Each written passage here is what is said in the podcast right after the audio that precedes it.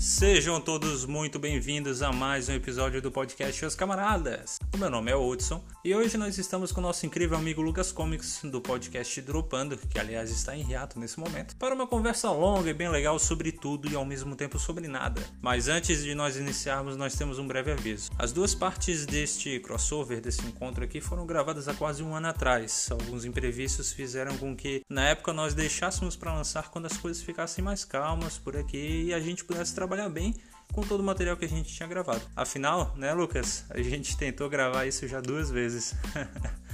Então não estranhe se alguma informação dita neste episódio na sequência esteja desatualizada. Nós sonhávamos com esse crossover desde o início da nossa saga aqui no podcast e não poderíamos deixar essa ótima conversa de lado, jamais. Dito isso, não fique com raiva e nem de tapas na gente igual fizeram no Oscar, hein? Deixa isso pro Smith e se Tem um que entrou que eu gosto, que eu gostei foi Paternidade. Até ia recomendar esse filme. Paternidade? Sim, sim. Não dava nada para esse filme, mas gostei. Ah, é que eu quero evitar todo e qualquer estímulo a esse tipo de assunto. Ai, meu Deus. O Caminho do Céu. Esse aqui eu vi o trailer e eu achei bem interessante. Qual? O Caminho, Caminho do, do, Céu. céu que tem essa que tem essa parada do da do lado pobre da Coreia, sabe? Hum, interessante. Tem até favela, tudo. Oh, que massa. E aí tem esse aqui eu acho que é japonês. Não, coreano também, ó. É o mito de Sísifo, também parece interessante. Pelo trailer assim, parece interessante. Esse já é mais ficção científica.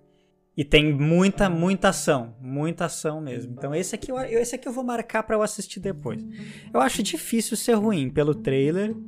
Cara, tinha um filme que brotou pra mim aqui. E aí eu, tipo, eu olhei o trailer eu fiquei alucinado. Eu, caraca, maluco, isso aqui é a melhor coisa que eu assisti na minha vida. Só que eu não tinha visto, eu só tinha visto o trailer.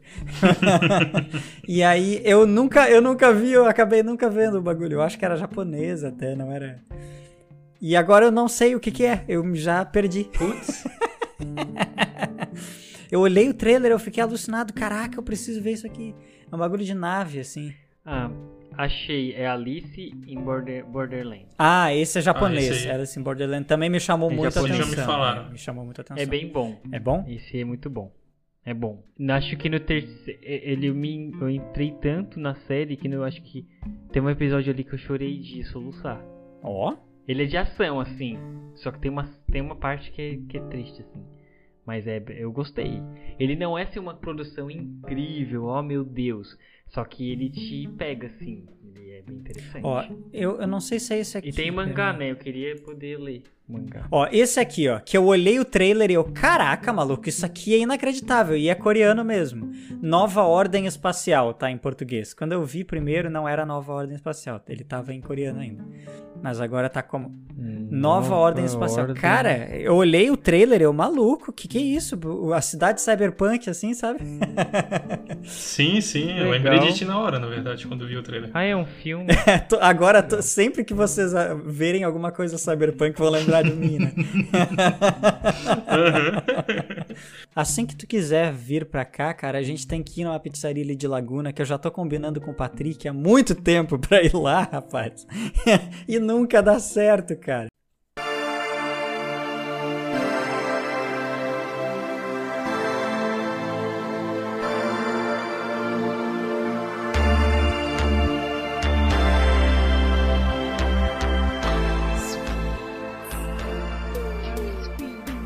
Mas beleza, pessoal. O assunto de hoje é a série mais fofa do ano, Sweet Tooth. E logo de cara, né, é óbvio que eu não poderia dizer outra coisa a não ser que ela me conquistou e, e comprou meu coração por causa da fofura. O que que atraiu vocês em Sweet Tooth?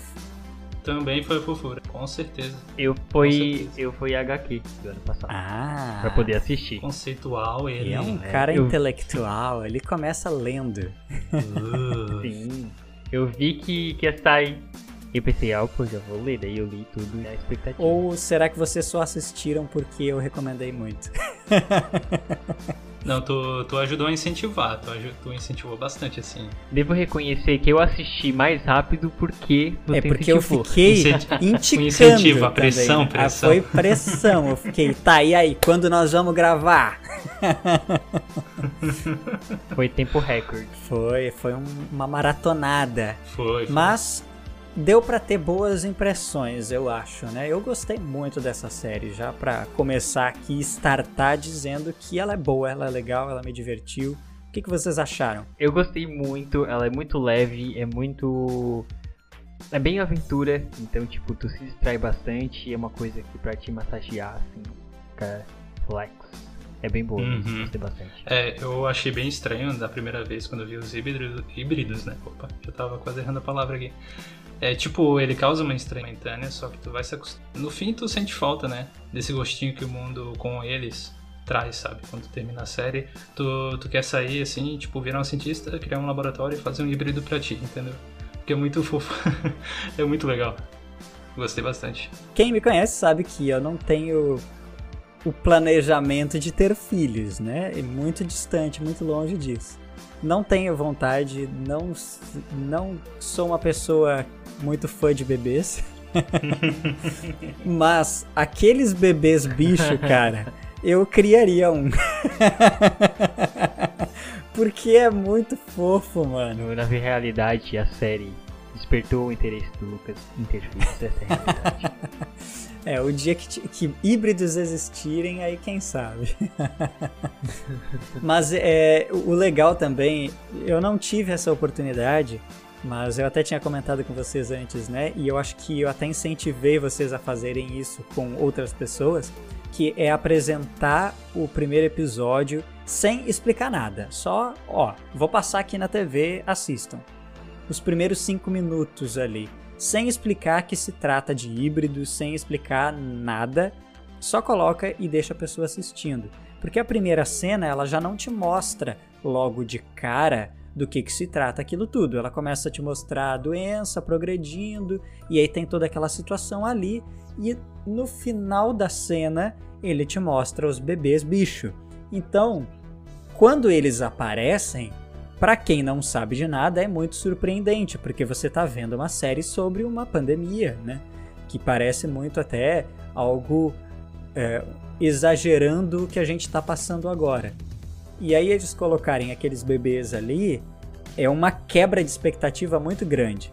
Então eu fiz isso com a minha mãe, eu fiz isso com a minha irmã, para elas terem essa experiência que eu não pude ter, porque afinal de contas, quando você abre a Netflix já tá lá o rosto do Gus com os chifrinhos e tudo, né? Eu ia falar, eu ia falar, eu, tava, eu, eu- ia falar uma coisa, só que ficou pra trás, tipo, era alguma, alguma coisa que tu tinha comentado antes, eu ia comentar, só que daí tu fechou teu raciocínio e não fez, não esqueci. É, tipo, o que eu ia falar também, eu, Ah, eu ia falar. comentar uma parada dessa e tal, né? E tinha comentado pra vocês. Mas a, a tua, a tua pegada ali fechou um raciocínio massa, então. Uma grande aventura.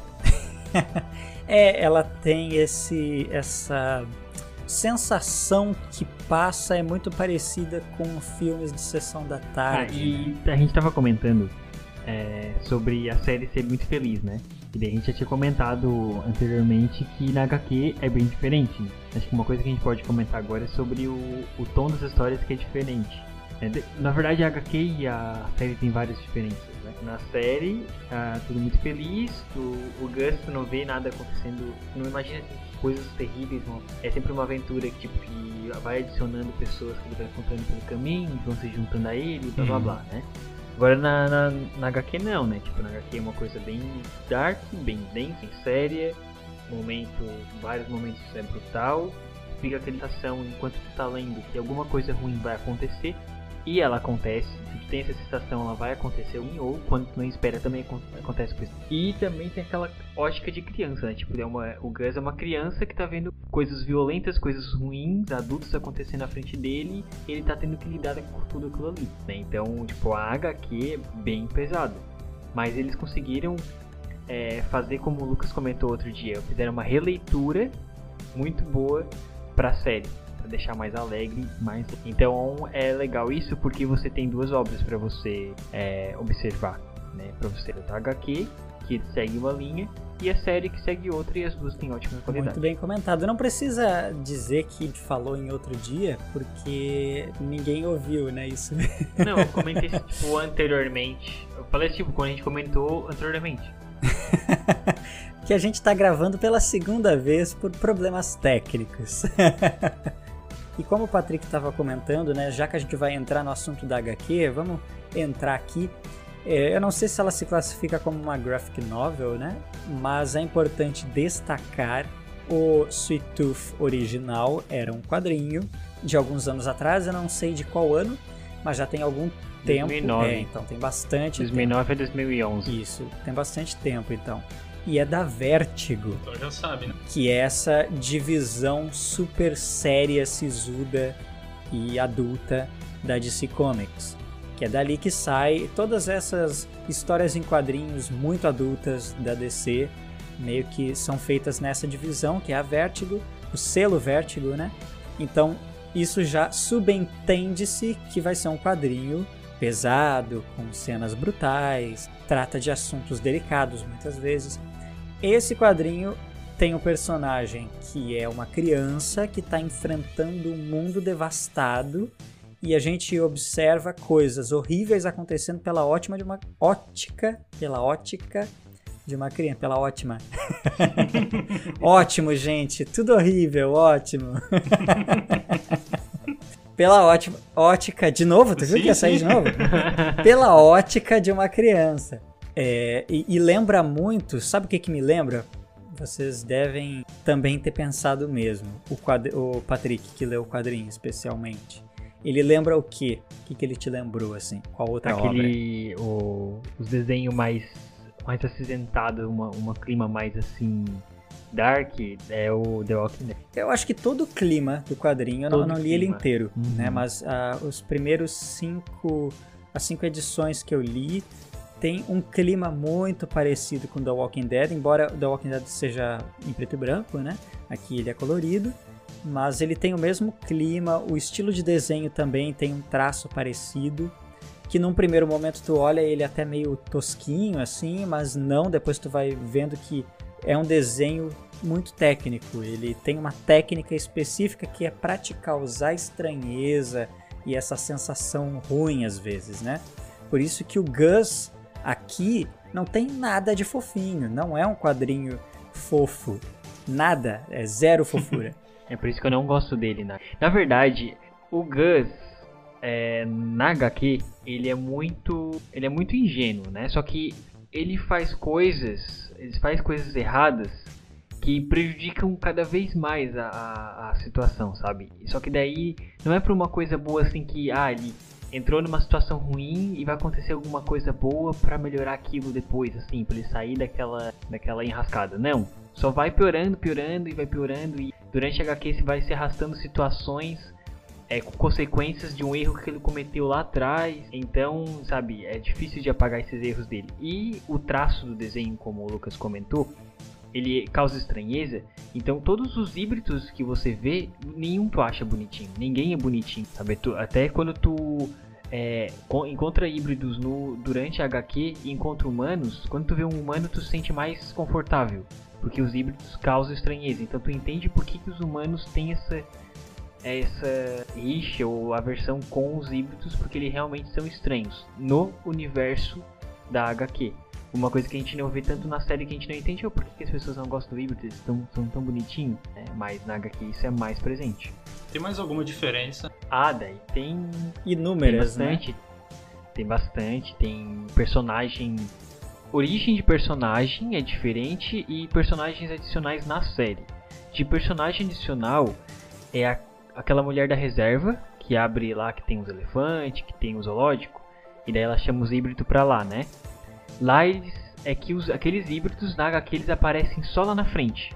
Eles só aparecem bem, bem depois. Uhum. E aí você não entende tipo de onde eles vieram. Então na série eles dão meio que uma fundo para eles aparecerem é, para eles aparecerem na série. Mas na HQ não, eles simplesmente é, são encontrados em um determinado lugar, né, e daí segue a história. Mas ali na série deu esse, eu gostei dessa personagem ali, Na verdade, os dois personagens é, que apareceram que não tem na HQ são os que eu mais gostei. Foi ela e a esposa do doutor, lá aquele casal indiano. Aquela, aquela personagem também não tem. Ela fica doente e tal. O doutor ele até tem, só que ele não conta a história dele antes, se eu não estou enganado. Uhum. Conta a história dele só depois ali, a partir daquele momento que ele é, começa a fazer outros trabalhos mais pra frente, evitando spoilers. E a história também do. Quando o grandão encontra o Gus na série, eles vão atrás da mãe do Gus, né? É, o mote principal é que o Isso. Gus ele quer sair da casa dele para ir atrás da mãe dele, né? Esse é o mote principal de toda a uhum. série. Sim. No na HQ, depois de o cara, né, matar os outros caçadores, ele ia deixar o Gus ali, assim como na verdade inicialmente. E só que daí o Gus ficou com medo de ficar sozinho por causa por causa que ele ficou com medo de vir outros, outros caçadores e tal, só que não menciona a mãe dele. Na HQ, na verdade, até menciona a mãe em certo momento, só que esse não é o grande interesse dele. O interesse dele é ir para uma reserva de híbridos, que daí é onde ele insiste para ir com, com o grandão ali, com o outro cara. E na HQ o grandão ele não é negro, ele é branco. Sim, é, ele já aparece no primeiro episódio. Uh, não tem toda aquela construção inicial que a gente vê na série, né? Aqui ele já cai direto nesse. É, logo na, na, primeira edição ele já encontra o grandão, né? E o pai dele é mencionado bem brevemente ali nas primeiras partes. É tudo muito mais rápido que acontece. Né? É mais rápido. E a história do. do vou chamar de grandão, não lembro a série, né?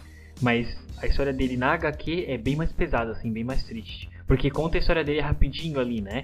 Como que foi, o que aconteceu com ele, como que ele se tornou, conta por cima. Mas na HQ é mais pesado, a esposa morre e tal. E tem toda uma questão psicológica ali que daí tu vai lendo e vai se conectando com ele, tu entende por que, que ele que ele é assim meio mal, né? Já no, mas e, eu acho que o, o personagem da série é mais carismático. Muito mais. Fechou melhor, fechou muito, muito mais. mais assim para pro clima da série. Né?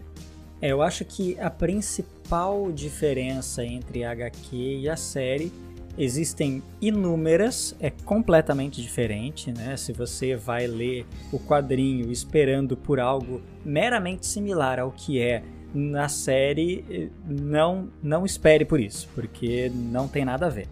Até... É só o personagem principal e os híbridos, assim. É, digamos, o mote tem. é parecido, ele tem é. to... quase todos os elementos principais estão nas duas obras, porque afinal de contas eles tratam como uma adaptação, mas não é uma adaptação, é como é, o Patrick já tinha mencionado anteriormente, né? Na nossa outra conversa eu tinha falado aqui que eu não considero uma adaptação porque como já foi muito bem destacado pelo meu querido amigo Luiz lá no podcast Memórias onde eu participei, ele fala que é, uma adaptação é você fazer uma transição de uma mídia para outra. Então eu posso pegar um livro e transformar ele num jogo. Eu posso pegar um livro e transformar num filme. Eu posso pegar uma música e transformar num filme. Isso é uma adaptação. Mas eu vou ter todos os elementos e narrativa, mote principal, vai estar tá tudo ali, eu só vou mudar a mídia. Só que quando eu faço muitas modificações, isso pode ser chamado de releitura. Releitura. E eu acho Sim. que nesse caso é uma releitura, porque ele muda a principal coisa de uma narrativa, que é o tom o tom uhum. do quadrinho é Sim. sério, sisudo, pesado, é quase de terror na maioria dos momentos, né? É muito dramático, é tenso, é triste o tempo todo. Enquanto a série é o oposto disso, é alegre, você espera sempre coisas boas acontecerem, nunca espera que algo ruim vai acontecer com o personagem principal. Então os personagens ali são todos tratados de uma maneira muito positiva, não tem ninguém assim de todo mal, com exceção do vilão. Então todo mundo ali tem esse lado positivo e a série é super colorida, né? Bem diferente do quadrinho também, que tem tons escuros, é muita sombra, sombras pesadas, sombras duras. Aqui na escolha estética da série é tudo super colorido, as roupas, né? Não tem como imaginar um mundo pós-apocalíptico desse jeito. A gente sempre é. imagina um mundo cinzento né? E não, é, é tudo colorido. Então é outro tom completamente oposto, inverso dos quadrinhos. Por isso que eu posso dizer que é uma releitura. Para dar o tom de aventura, né? Para para série ser de de aventura, né? É bem aventuresco. Eu, como eu já disse, eu acho que contribuiu um passar nele assim, transmitindo uma fantasia de fábula. Até aquela questão do narrador ali é bem, bem importante para isso, porque ele tá sempre tendo claro que, na verdade, nada daquilo, daquilo que a gente tá vendo é o fim. É tipo um começo, né? Para muitos personagens, a gente, a gente descobre que teve um passado um pouco sombrio e tal. É só dado uma pincelada por cima ali na série, né? Justamente por ser uma vibe de fábula só que daí para esses também não é o fim, é tipo um recomeço. Então o narrador ele vive lembrando a gente disso. E creio eu, né, minha opinião, é mera opinião, que isso é o que contribui muito para a pegada da série ser uma vibe mais leve, né? Tipo, isso de contar história com narração e tal, é, ultimamente não andava muito legal em várias em algumas obras até não ajudaram em nada ou a história e vice-versa. Mas aqui não, aqui ele faz a gente pensar, ele faz perceber que tem sim lição de moral naquelas coisas, naqueles episódios que a gente está vendo. E tudo que a gente está vendo em cena, né? Ele até pode dar umas pistas do que, que vai acontecer e tal, mas ele não te entrega nada.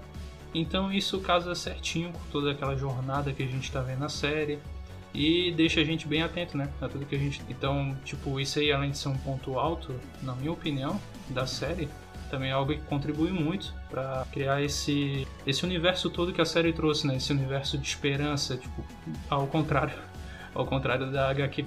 Eu não li é. mais, pelo que vocês estão falando. Aí é, traz uma sensação de, de esperança mesmo pro a série, né? Tra, traz um, uma positividade. Ao contrário da HQ, que é só coisa. Sim, é HQ como tu falou, e ela tinha esse tom bem da Walking Dead, mais sisudo, triste, negativista. E eles construíram a série já, eu imagino que quando a pandemia já estava rolando, uhum. né? Sim. Até o, o, roteiro deveria já estar tá escrito, mas eles com certeza adaptaram muito, porque tem várias coisas ali que são com, completamente uma cópia do que a gente está vivendo. Ah, álcool gel. Eu me lembro que tem a cena do, do trem que tem aquelas caixas, né? Eles estão carregando um trem cargueiro e tem as caixas de álcool gel. Sim, tem aquela cena do, do médico que vai pegar. Vai consultar, se não me engano, né? Aí tem aquele negócio de manter dois metros de distância e tal, sabe? Mantenha dois metros de distância. É, é completamente elementos ali que eles estão pegando do nosso mundo real e colocando dentro da série. Então é bem acertado eles já que vamos fazer uma coisa mais com tom positivo, ser positivo mesmo, que dê essa esperança. E eu gostei bastante do que o Hudson trouxe, né, da questão do narrador, porque na obra original, nos quadrinhos, não tem narrador, né? O narrador é o próprio é, Gus. O, quem, quem conta história ali. Até no início eu acho que tem alguma algum tipo de narrativa quando o Gus é pequeno. Não sei se é o pai dele que fala ou se é o narrador. Mas depois é o Gus que vai contando tudo. Isso, a gente vê os pesadelos dele, ele vai comentando a história, né? Ele meio que é o narrador. E ele é um narrador presente, não é um narrador futuro, não é ele do futuro falando sobre ele do passado. É enquanto a história tá rolando, ele tá te falando o que tá acontecendo, que é uma coisa possível de se fazer com quadrinhos, né?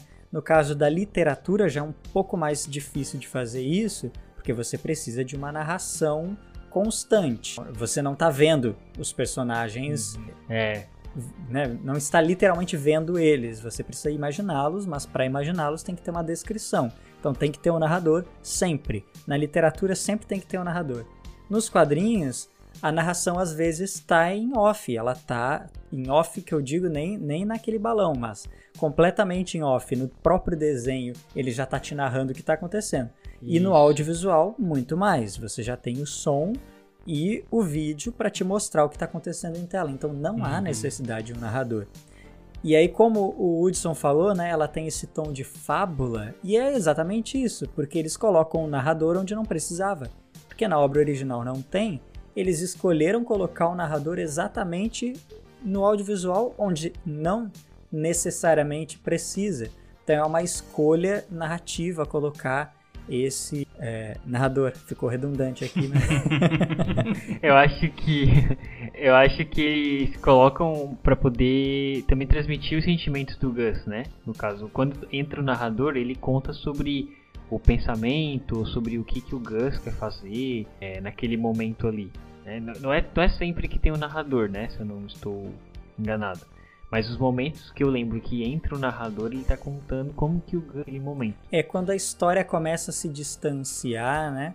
Que ele quer te introduzir um personagem novo, Uhum. ou quando ele tá distanciando a história pra te mostrar um panorama mais geral, aí o narrador isso, entra. é isso. que- Porque o núcleo, o núcleo principal da narrativa é o Gus, mas ela também vai conduzindo a gente por várias outras histórias e tal, momentos específicos. E mesmo a gente não entendendo direito, o narrador tá ali pra guiar nós, né? Tipo, segurar na nossa mão e levando a mundão. Sim. Então é bem legal. Isso é bem fábula, porque quando o narrador entra, você sente aquela coisa meio.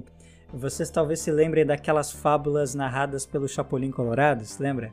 Que ele conta a história do, do- da Branca de Neve e os Sete Não Anões. lembro, mas conta. Não lembro, mas conta. Tá, daí. Aí Não! tá puxando um Como vocês não pouco, lembram disso, meu porque- Deus? Porque faz muito tempo que eu não vejo, entendeu? Tem um episódio do Chapolin Colorado que ele visita a vila do Chaves, né?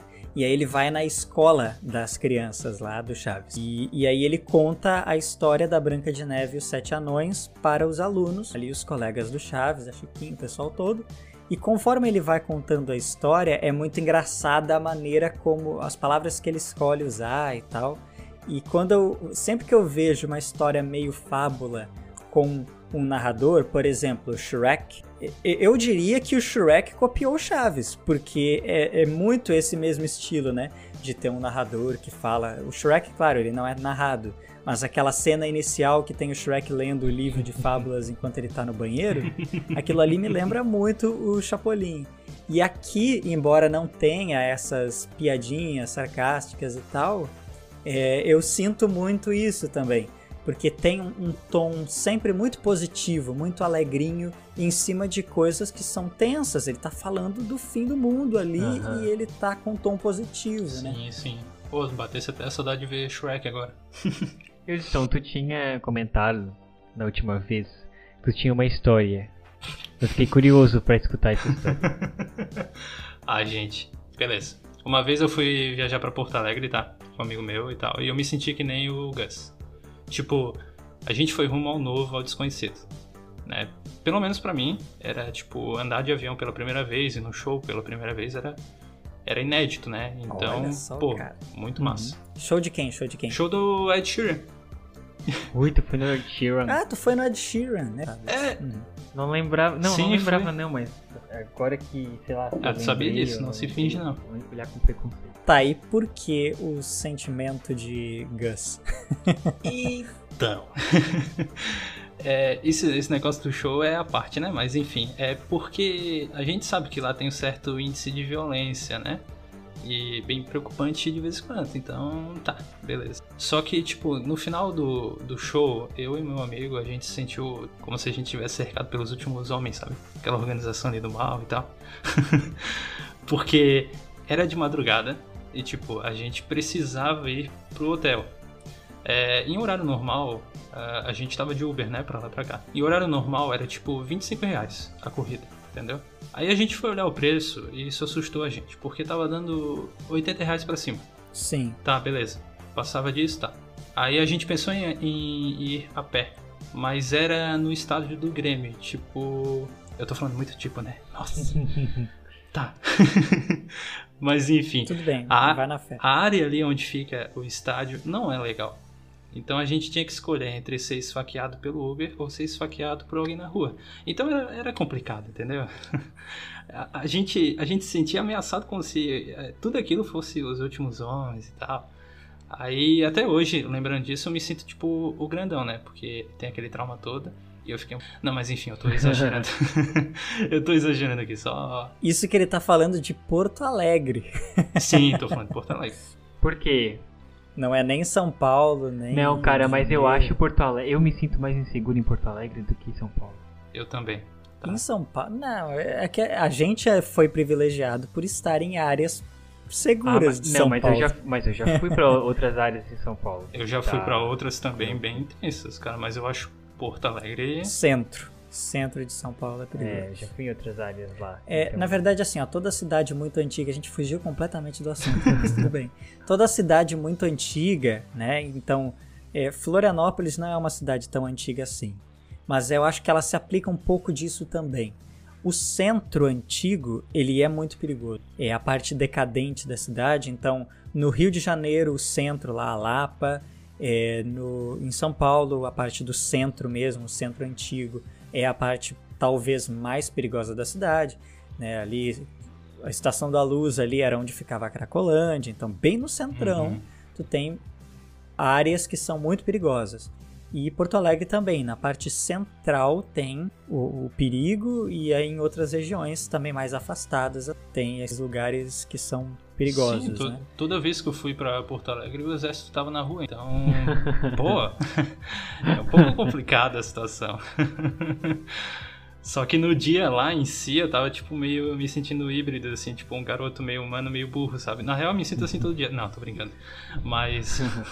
Todo mundo olhava e dizia: esse aí é catarinense, não sabe o que é, é violência. Exatamente, exatamente. Aí, ao mesmo tempo que eu pensava isso, eles ficavam: vem pra esse cantinho, vem, vem aqui, vem aqui, seu, seu burrinho, vem aqui. ai, ai. Mas é. Eu só tô zoando, porque é foi tudo, tipo, um pouco caro e arriscado mesmo, que, ah, tá se sentindo ameaçado, sabe? Tipo, quando a gente ia fazer um lanche, ah, vamos, vamos é, ir a pé ali, sei lá, comer um sushi, entendeu? Aí a gente ficava preocupado em ir a pé até o sushi, mas era tranquilo. O perigo tava na hora de pagar o sushi, que tipo 25 peças pagava Aí que é o roubo.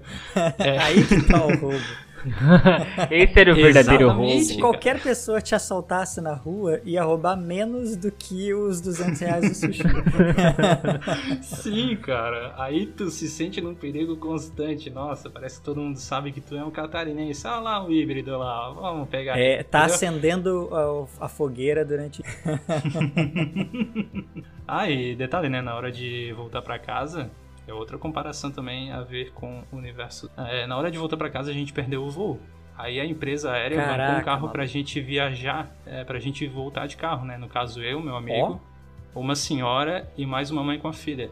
Meu então Deus. foi meu... meu Deus. Sim, cara, cara tu viveu o, aquele filme do. Ai, puxa, qual é o nome?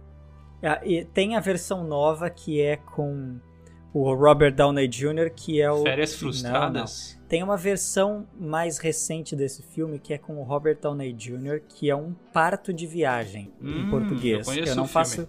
Mas é horrível, é horrível, não assista esse filme. Mas tem a versão antiga ah, que é com que... o Steve. É com o Steve Martin. Com aquela guria de Friends. É... Não. Não, não, não. É um filme bem ah, antigo, tá. anos 80. Cara, você tá falando com especialista ah, em é anos um 80. Filme dos... É antes só do que mal acompanhado.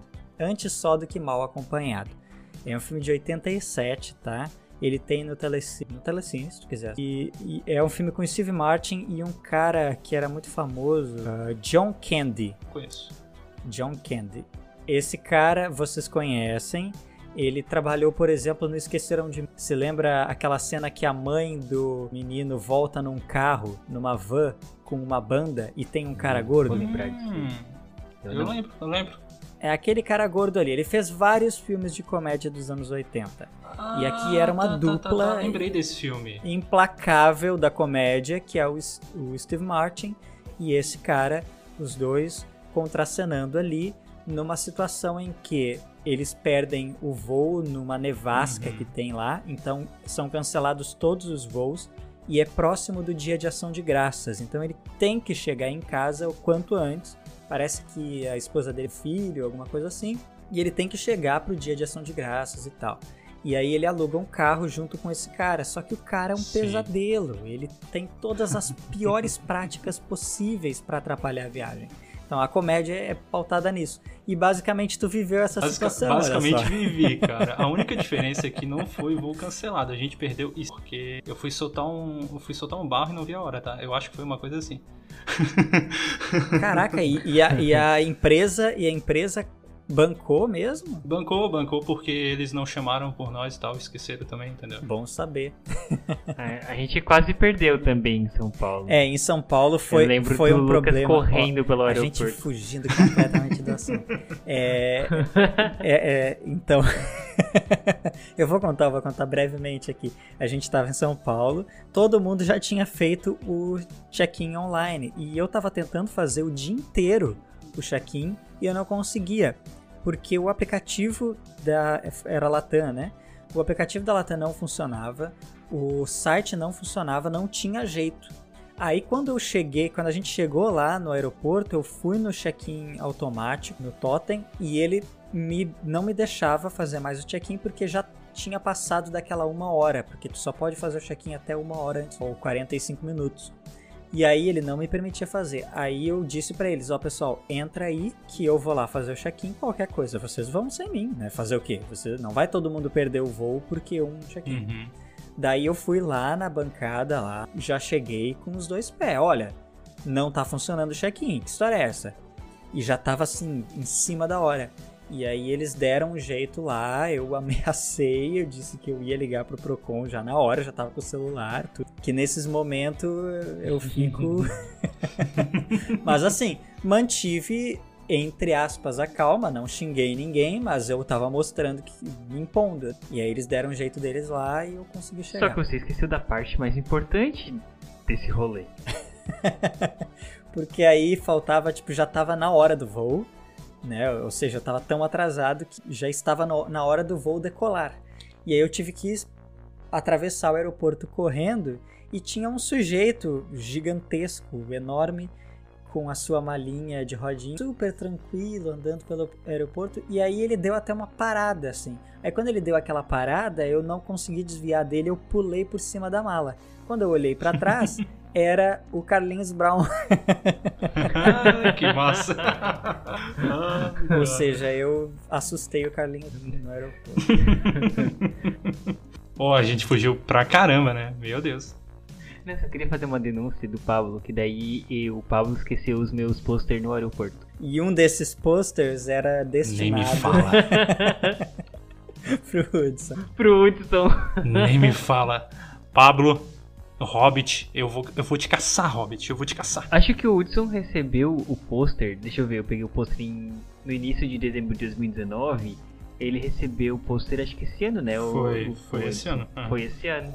Como assim? O café de negócios pra decidir umas fez, coisas. A gente tomou um café, a gente tomou um café de negócios, daí eu consegui entregar para ele. Mas tu conseguiu reaver aquele pôster? Sim, eu consegui. A minha prima, não, detalhe. Agora, não, vou fugir do assunto de novo. Não faz mal, não faz mal. O, o aeroporto, é, a minha prima foi lá. Minha prima foi lá, que é minha prima de São Paulo, conseguiu é, pegar. Parece que ela teve que passar quase. Ela levou uma viagem de um dia, sabe? Que ela tinha que pegar trem, Uber e várias outras coisas para conseguir chegar no aeroporto, que ela morava do outro lado da cidade. Meu Deus. E ok, ela conseguiu pegar esse pôster pra mim e quando ela veio me visitar aqui, ela me entregou. Só que não sei se lembra, o Lucas lembra que o Marcelo Henrique foi viajou, né? E o Marcelo Henrique ficou um dia inteiro naquele aeroporto. E eu não, e eu conversando com ele enquanto ele estava naquele aeroporto, eu não me toquei que ele poderia pegar uma Meu Deus. Ele foi, ele, ele foi na ida e na volta ele estava naquele aeroporto. Ele foi no mesmo mês, eu esqueci né? disso. Foi no mesmo mês que ele viajou. Ele foi no né? mesmo mês. Ele, a gente é, a gente foi, ele foi duas semanas depois ou uma semana depois. Enfim, um pôster que foi desenhado, é, autografado na. é, exatamente. Era um monte de. Meu Deus, um monte de pôster, não podia perder. meu Deus. Mas agora conectando hum. esse assunto todo sobre viagem, é que vocês perceberam a relação disso com a série e também os quadrinhos? Sim. Tanto que eu tava fazendo. Qual a relação? Então, ah, é aventura. Aventura. De né? viagem? Não, tem muito mais do que. É, existem alguns subgêneros, principalmente no cinema, que você pode ter ação, aventura, mas tem um subgênero. Um desses subgêneros que eu vou citar aqui como exemplo é o filme de assalto. Então o filme pode ser ação e assalto, ou pode ser aventura e assalto. Um exemplo disso, 11 Homens e um Segredo. É um filme de assalto que ele tem todos aqueles clichês, né? Dos personagens, é, todos eles se reúnem com cada um tem uma habilidade especial Uhum. e eles vão realizar um assalto. O assalto não necessariamente precisa ser literalmente um assalto à Mas mão armada. Algum, algum plano, alguma coisa. É, eles realizar vão invadir um acontecimento. lugar, entrar em algum lugar. Um filme recente que lançou aí, que ele tem dois subgêneros, que é um filme de ação, de zumbi e de assalto, que é esse novo do Zack Snyder aí que Ah, lançou. Zequinha. É totalmente, totalmente um filme de assalto. Porque cada personagem tem uma habilidade especial, o objetivo deles é se reunir para realizar esse grande assalto lá, que é entrar num prédio, abrir o, o cofre e pegar o dinheiro. E 11 Homens de Segredo é isso aí. Tem aquele plano de saída de mestre. Isso. Que eu, eu acho que é saída de mestre, que eles pegam uns carrinhos Mini Cooper para correr com o carrinho dentro da, da casa do cara. Isso. Então, cada personagem ali tem uma habilidade. Então, isso aí é um filme de assalto, certo? Um subgênero. E existe o filme de road trip, que também é um subgênero. Tem vários filmes desse estilo, por exemplo, Pequena Miss Sunshine, filme de road trip. Quais são os clichês do filme de road trip? Não necessariamente precisa ser num carro, pode ser de várias formas. A road trip você vai pegar a estrada e você tem que ir do ponto A ao ponto B, mas a história não é sobre chegar ao ponto B. A história é sobre a jornada que o personagem está fazendo e os percalços que ele encontra no caminho. Uhum. E a história do Gus é exatamente essa. Ele tem que sair do ponto A, que é onde começa a história, e chegar no ponto B. E você acompanha os percalços dele no caminho. Qual é um clichê que existe nos filmes de road trip? Sempre você encontra personagens que são passageiros. Sim. sim então, sim. todo filme de road trip tem isso. São personagens que ele não vai se juntar à trama e ficar até o final. Uhum. Você encontra ele, ele vai ser importante naquele momento, mas ele fica para trás, porque o filme é uma. Então, é um clichê desse subgênero e um que acontece filme aqui. Que acontece. Tem, Exatamente. Ó, por exemplo, um filme que é de road trip e pouca gente percebe é o Cavalo de Guerra. Que o Cavalo de Guerra ele vai cruzando o caminho de várias pessoas essa atrás, né? É uma road trip. eu, na verdade, na verdade, já tinha pensado isso sobre esse filme é. também. É, tem um filme que eu gosto muito, Pô. que é com o. Eita, desse ator, um dos melhores atores de todos os. O cara que fez o Silêncio dos Inocentes. Anthony, Anthony Hopkins. Esse cara, ele fez um filme já há bastante tempo, em que ele é um neozelandês motoqueiro, lá velho já, terceira idade. E ele vai do, né, fazer uma road trip com a moto antiga dele e fazer uma corrida com essa moto na classificação dela para atingir uma velocidade limite daquele estilo de moto só que para ir até essa corrida, ele trilha um caminho da estrada. E é exatamente isso. Ele vai encontrando vários personagens. Ele encontra aquele personagem é importantíssimo naquela cena, mas ele fica segue a história dele. Filme. Eu gosto muito daquele. Como é que é? É Motoqueiros Selvagens. Ah, eu amo aquele filme. Pois é, cara, eu não consigo entender por que, que tu ama aquele filme.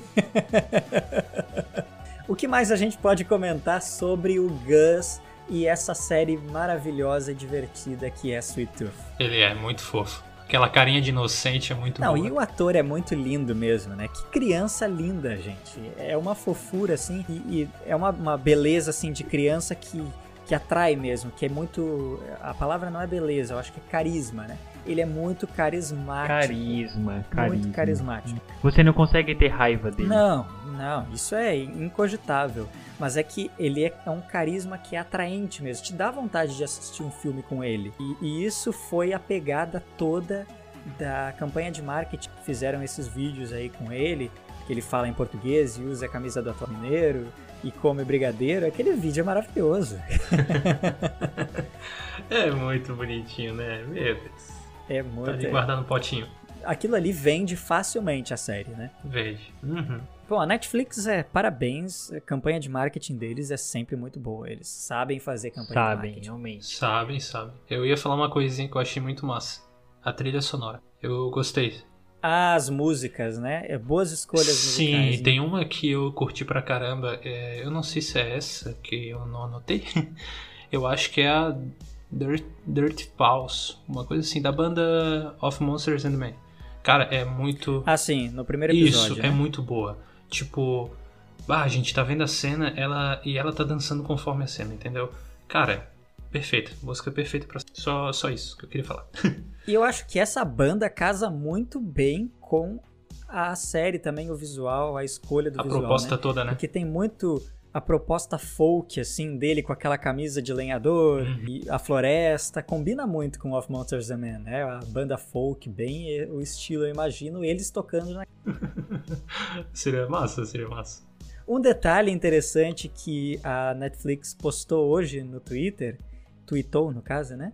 E deve ter colocado no Instagram também, é que a camisa do Gus é a mesma camisa que o pai dele usava. Ah, é? Aquela camisa xadrez vermelha era a camisa do pai dele. Tanto é que a gente não vê ele usando aquela camisa antes e depois ele aparece quando o pai dele já. Mas eu, é, é, e a fofura é um destaque em todos os episódios, né? Eles, eles pontuam isso muito bem. Porque tem cenas que são exatamente para criar esse. Ai meu Deus, eu tenho que apertar essa criança. que a, aquela cena lá do menino fazendo carinho na, na orelha dele e ele balança a perninha. é que nem um cachorrinho, né? Quando você coça a orelha dele e ele balança. E aí o menino faz a, a, a cosquinha ali na, atrás da orelha dele e ele começa a balançar a perninha que nem um cachorrinho. é, é, muito fofo aquilo, cara. Muito fofo. Uma, uma outra coisa que eu achei massa foi a conexão, né? Que o narrador, como a gente comentou antes, né? O narrador vai apresentando para o espectador, né? Para várias histórias. E no final, tipo, amarra tudo, sabe? Tá tudo conectado é bem amarradinho. Isso, é bem amarrado, né? Não tem pontas soltas, assim, não onde, até onde eu, pelo menos. Não, não, não, não tem quase nada, assim, na verdade. Se tem, eu não percebi, mas, bah, tá muito bem amarrado, desse aspecto também. É, o que eu ia levantar é que tem a comparação legal pra gente fazer com o quadrinho, é porque enquanto o quadrinho se foca muito na jornada em si e nos acontecimentos, a história aqui na série, ela é muito focada na construção dos personagens, uhum. né? Embora eu tenha certeza que depois do que eu li, eles conseguem construir melhor os meus quadrinhos, mas eu imagino que eles pensaram, acho que eles roteirizaram toda a história do início ao fim na graphic novel. Enquanto na série eles estão já de cara todos os personagens que a gente tem ali, a gente já tem um background deles. Pode ser que surja mais coisas depois. Ah, Sim. Eu imagino uhum. que tem mais detalhes para serem acrescentados. Que aqui você já conhece os personagens já desde o início, digamos Isso, assim, né? A é, grande esse maioria. É o ponto.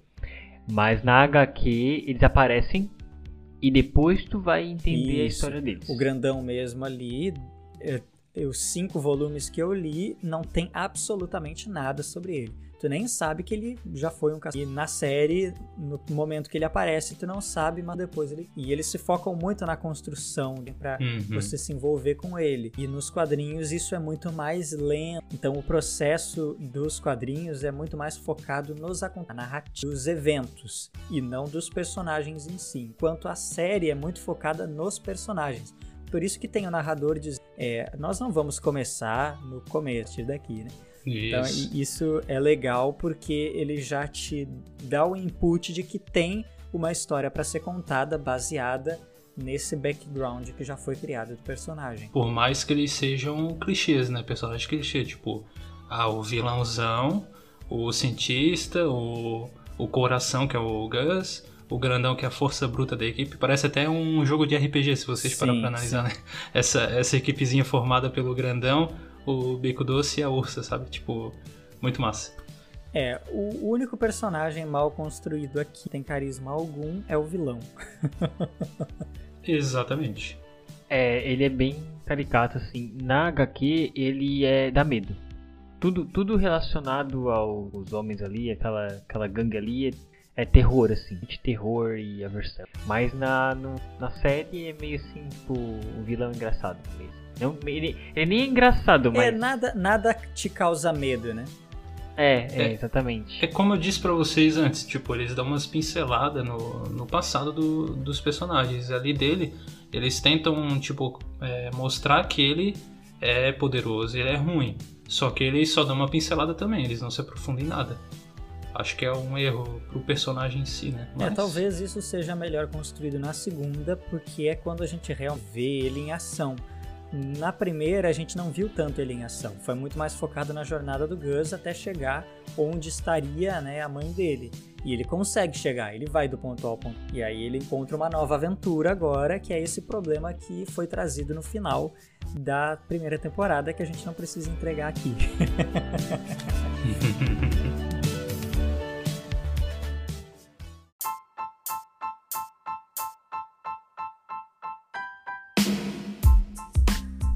aí, pessoal, gostaram? Muitíssimo obrigado por ouvir até aqui. Não deixe de dar 5 estrelas para o nosso programa ali no Spotify ou aqui no Spotify, vai que você está escutando por aqui, né? E não esqueça de deixar o seu comentário sobre o que achou do episódio, sugestões, críticas, afim. Também recomende o nosso podcast para seu vizinho, para seu cachorro, seu gato, seu pet, para o seu carteiro e até mesmo para o seu mecânico, beleza? Ah, e lembrando vocês que daqui a alguns dias tem mais desse papo bem aleatório, do jeitinho que a gente ama com nosso amigo que tanto amamos também. Abração e até a próxima.